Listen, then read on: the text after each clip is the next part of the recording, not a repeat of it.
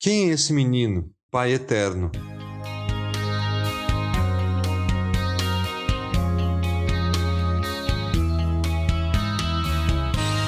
Depois de saber que Jesus, como Messias, é o maravilhoso conselheiro e o Deus poderoso, vamos ver qual o próximo atributo dele, predito por Isaías. E ele será chamado Maravilhoso Conselheiro, Deus Poderoso, Pai Eterno. Isaías 9:6. O profeta o revela como Pai Eterno ou Pai da Eternidade. Quando falamos em Pai, logo imaginamos que é aquele quem cria, gera, por exemplo, Santos Dumont é conhecido como o pai da aviação, pois o seu avião, o 14 bis, é por muitos considerado o primeiro a alçar voo. Ou Carl Benz, o pai do automóvel, pois é inventor do automóvel movido a gasolina. Então, dizer que o Messias é o pai da eternidade é dizer que ele criou tudo desde o início. Pai é aquele que gera, até mesmo na adoção. Movidos por amor, o pai gera seu filho em seu coração, sendo este amor determinante para sua formação. Assim, a eternidade é criação de Deus. É um maravilhoso projeto de Deus para a humanidade, sua criação.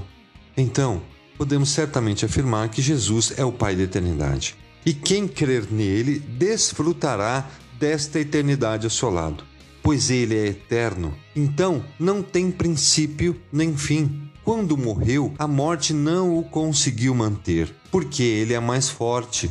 Jesus ressuscitou e vive para sempre. E assim como ele é eterno, ele dá a vida eterna a todos que creem nele e o amam.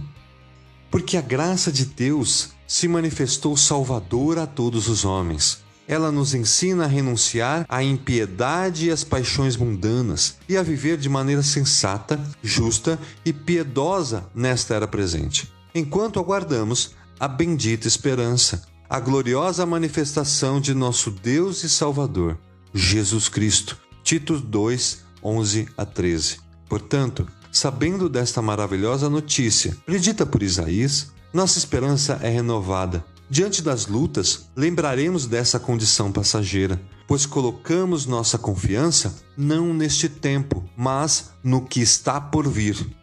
O grande pregador Charles Spurgeon disse o seguinte: Precisamos de ventos e tempestades para exercitar nossa fé, para quebrar o galho podre da autodependência e para nos enraizarmos com mais firmeza em Cristo o dia do mal nos revela o valor da nossa gloriosa esperança.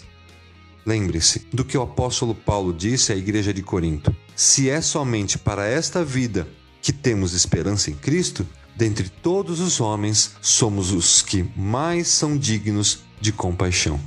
1 Coríntios 15, 19.